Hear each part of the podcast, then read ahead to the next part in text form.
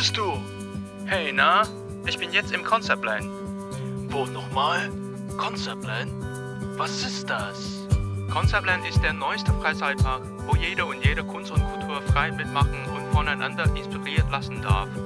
Naja, hast du noch einen Moment Zeit? Komm vorbei und lass mich dir erklären. Herzlich willkommen und guten Morgen, guten Tag oder guten Abend, wo und wann du in diesem Podcast reinhörst. Ich bin Chong, der Host von diesem Podcast und ein Audioguide im Conceptland. Los geht's!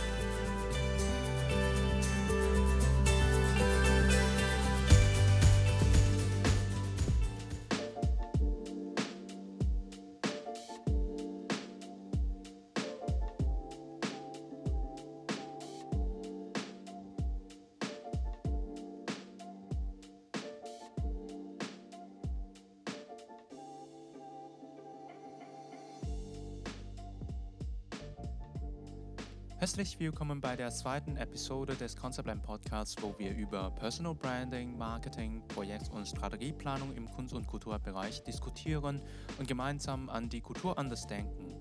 Mein Name ist Sean und ich bin ein Kulturmanager und hier dein Audioguide im Conceptland. Jede Woche zeigt mein iPhone mir die Nutzungszeit meines Bildschirms, wie viel Zeit ich unterschiedliche Apps konsumiere. Durchschnittlich gucke ich meistens Social Media an, zum Beispiel Facebook, Instagram oder auch besonders YouTube. Jede Woche zeigt mein iPhone mir die Nutzungszeit meines Bildschirms, wie viel Zeit ich unterschiedliche Apps konsumiere. Durchschnittlich gucke ich meistens Social Media an, zum Beispiel Facebook, Instagram und besonders YouTube. YouTube ist tatsächlich mein Fernseher und mein Go-To-Search Engine. Kochsendung, Tutorial, Produktreview und so weiter. Ich kann mir vorstellen, deine Lieblings-Social-Media-Kanäle sind nicht unbedingt die gleichen als meine. Aber Social Media ist auf jeden Fall deine Hauptinformationsquelle im Alltag. Wahnsinn ist es, alleine auf YouTube sind Contents für 500 Stunden in jeder Minute hochgeladen. Auf aller Welt sind jeden Tag YouTube-Videos für eine Milliarde Stunden geschaut und das ist über der gesamten Nutzungszeit von Netflix und Facebook-Videos zusammen. Zum Beispiel kann man vielleicht gar nicht sehen, wie viele Stunden Contents jetzt über das Gericht von Johnny Depp und Amber Heard in letzten zwei, drei Wochen produziert. Auch wenn du keine YouTube-Kanäle managest, ich würde sagen, solange wenn du Contents online veröffentlichst und hoffst, dass irgendein Zielpublikum darauf aufmerksam wird, ist gerade diese Statistik für dich schon relevant. Obwohl dein Hauptwerkstatt beispielsweise Instagram ist, findet der Wettbewerb nicht nur im Instagram gegen den anderen Competitors statt, sondern das passiert in dem ganzen Internet, weil man in einem Moment nur ein Social Media aktiv benutzen könnte. Das heißt, dein Social Media Konto auf Facebook oder auf Insta, auch die Webseite für dich und für deine Firma befindet sich in dem ganzen sogenannten Attention War, also einem Aufmerksamkeitskrieg, und du kämpfst dafür, die Aufmerksamkeit deines Zielpublikums aus den anderen Content CreatorInnen auf allen möglichen Plattformen zu gewinnen, damit sie ihre Zeit für deine Contents investieren werden. So wie dein Content jetzt auf Instagram kämpft eigentlich auch gegen die alle Livestream oder alle Contents über das Gericht von Johnny Depp und Amber Heard.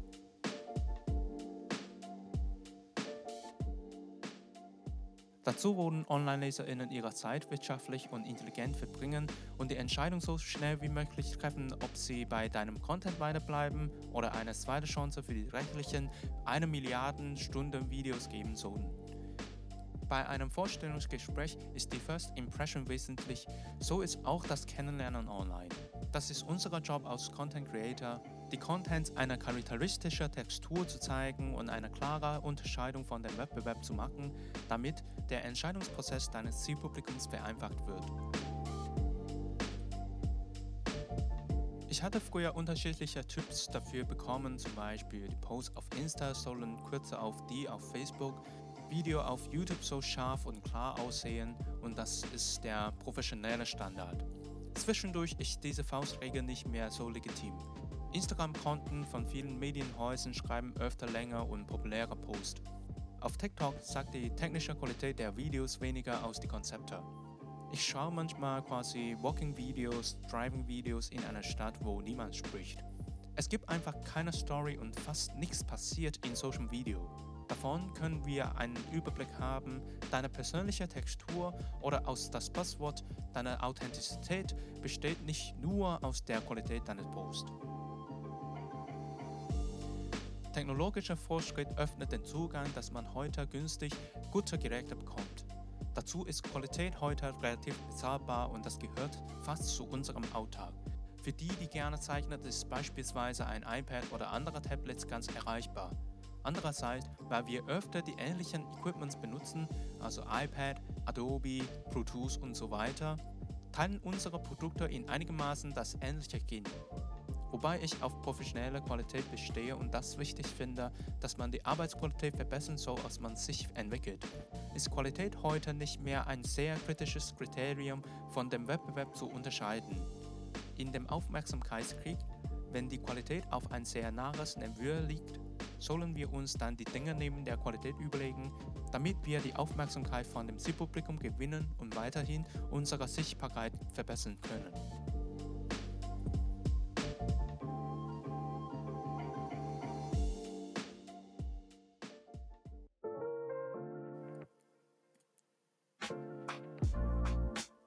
Nachricht ist ein heißes Thema auf Social Media und nehme ich kurz als Beispiel. Außer traditioneller Nachrichtenmeldung ist Weiterleitung, Zusammenfassung und Analyse der Neuigkeiten beliebtes Thema auf Social Media, sowie wieder mal die Videos über Johnny Depp und Amber Heard. Bei Globalisierung ist die Informationsverbreitung aber vereinheitlicht, dass unterschiedliche Medienhäuser, unterschiedliche Konten die gleiche Nachricht in nahen Zeitpunkt posten. Manchmal finde ich eigentlich langweilig davon, dass ich hintereinander das exakt gleiche Zitat lese. Instagram-Content kopieren die auf Twitter und vice versa. Unter der Wiederholung der sachlichen Meldung ist der Wettbewerb deswegen nicht nur die Qualität der Information, und es geht mehr darum, wie das Konto eine Quelle präsentiert. Zum Beispiel hilft ihr Corporate Layout zum Verstehen. Manchmal ist der Ton anziehend ob man zum Beispiel professionell, freundschaftlich, familienmäßig präsentiert, so und so. Am Ende verbindet Content Creator effektiv mit den LeserInnen, wenn sie die gleiche Haltung glauben und darüber hinaus ein Content Creator öfter auf der Seite der LeserInnen spricht. Wenn so, du kannst zugleich das Vertrauen von dem Publikum schneller verdienen, weil du nicht nur ein Blogger, eine Bloggerin bist, aber auch ein guter Freund oder gute Freundin der LeserInnen. In einem Kommunikationsprozess, egal online oder offline, sucht man eine Stimme, die unseren Wert und Glauben repräsentieren. Apple repräsentiert eine kreative Identität, Nike ist sportlich, modisch und anspruchsvoll. Wir konsumieren eine Brand und bringen zugleich ihren Wert in unsere eigene Identität. Das heißt, als Content Creator es ist wichtig, deinen Wert zu verdeutlichen und vielleicht zu empfinden, damit du deine Stimme pflegst, die dein Zielpublikum erkennbar findet und sich verbunden fühlt. So zieht Branding auf die Empfindung einer menschlichen Stimme, damit ein Unternehmen sozusagen wärmer mit dem Zielpublikum kommuniziert, wie ein Mensch, quasi wie ein Freund.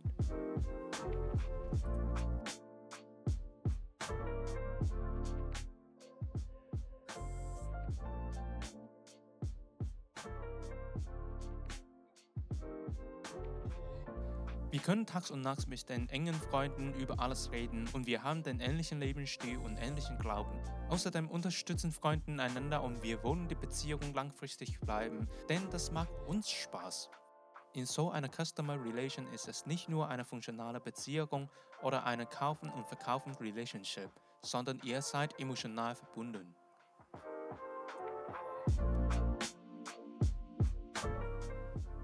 Eine künstlerische Karriere ist für solche emotionale Verbindung mit dem Publikum interessant, weil künstlerische Erschöpfung für die meisten Zeit sich mit Emotional und Menschlichkeit beschäftigt.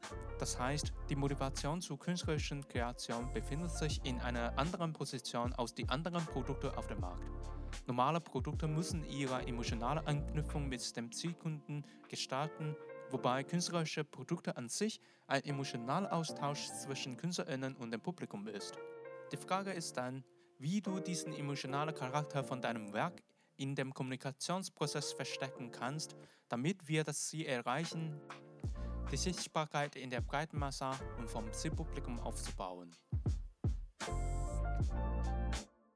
Branding ist tatsächlich die Entstehung von diesem Charakter und der Stimme, wie du mit den anderen kommunizierst. Branding ist vielmehr aus ein Logo, die Öffnung einer neuen Website oder ein neues Social Media Kontos. Es geht darum, welchen Wert dein Brand präsentiert oder repräsentiert und woraus die Ziele deiner Marke besteht. Man kann auch verstehen, Branding ist in einigem Maße die Erklärung von einem Fokus der Marke und wie die Marke den Fokus vorstellt. Zum Beispiel eine Marke kümmert sich hauptsächlich um Frühkinder, einer um Umweltschutz und so weiter. Nach der Gründung hat eine Firma natürlich diesen Standpunkt nicht und man muss das bewusst gestalten. Wobei eine Firma beim Branding die Rolle als Mensch spielt, sind wir an sich schon eins und unsere Aufgabe ist tatsächlich, hier sich authentisch und real präsentieren. Wir haben schon eine Stimme, aber man muss weiterhin die Stimme bewusst verstärken und verdeutlichen und sozusagen das eigene Image managen, um sichtbar zu werden. Nicht nur erklärt Image Management unseren Kern der Brand Value, es filtert die überflüssigen Informationen aus, die unsere Zielpublikum möglicherweise verleiten und so einem Missverständnis über unsere Botschaft führen würden.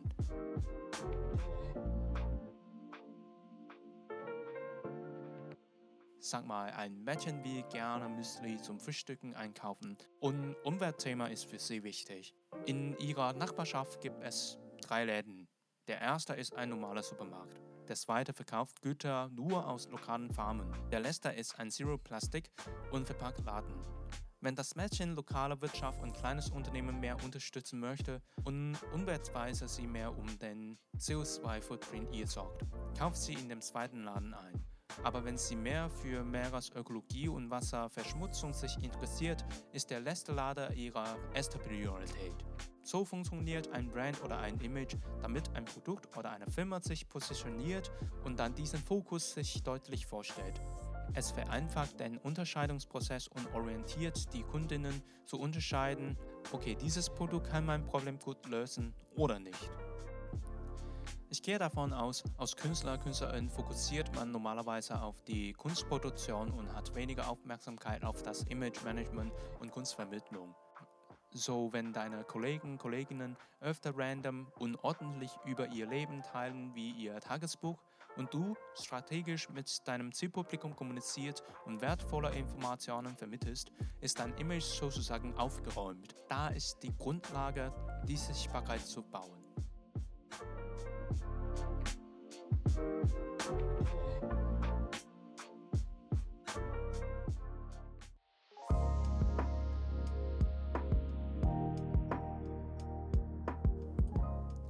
Neulich habe ich auf Netflix eine Serie Comedian in Cars Getting Coffee fertig geschaut und ich will das gerne empfehlen.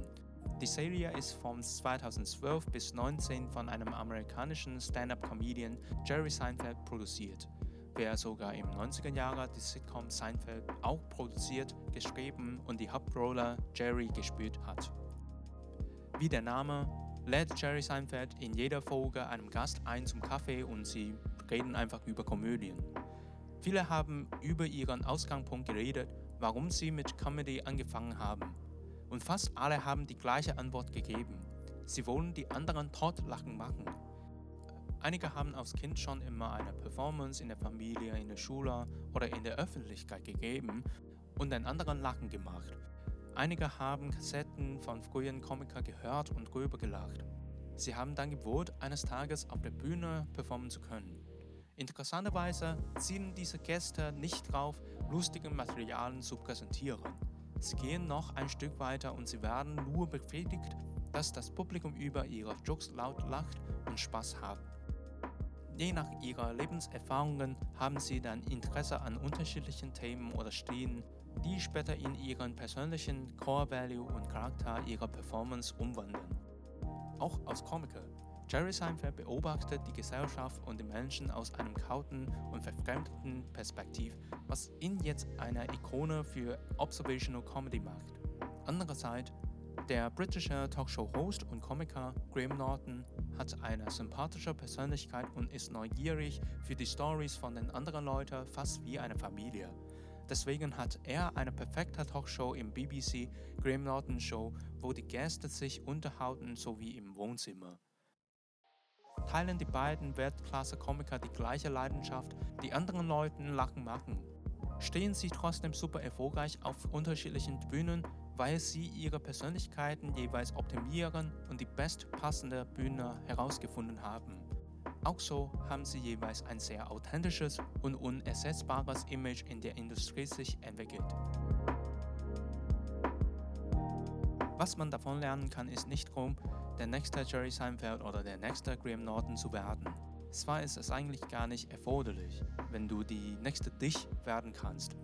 Wichtig ist zu überlegen, wie du deine Persönlichkeit optimieren und die unersetzbare, authentische Version von dir gestalten und kreieren kannst.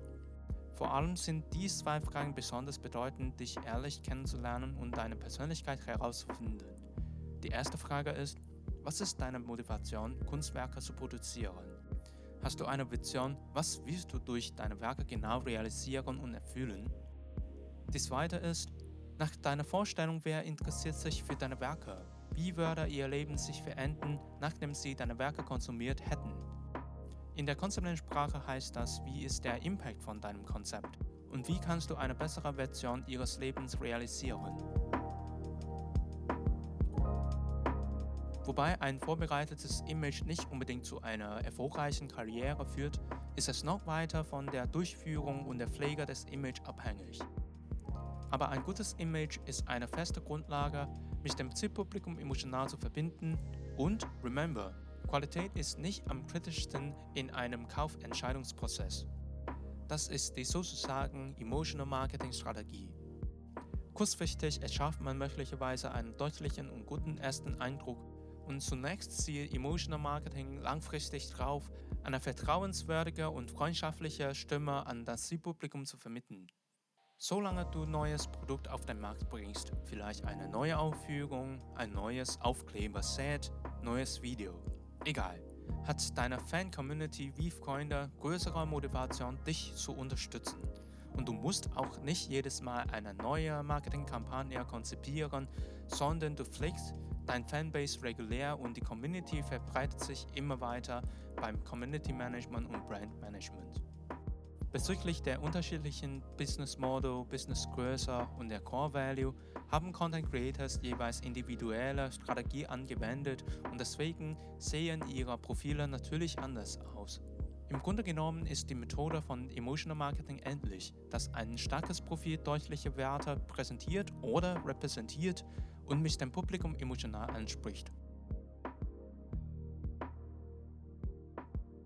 Bevor wir diese Folge beenden, würde ich gerne eine kleine Übung dir geben. Wählst du bitte ein Social Media Profil aus, das du immer liest oder erfolgreich findest. Das kann ein Online-Shop, ein Influencer oder eine Influencerin, Fußballspielerin, YouTube-Kanal, alles. Und analysiert das Profil, welche Botschaft oder Haltung hinter dem Profil steht und wie dieser Wert dich beeinflusst.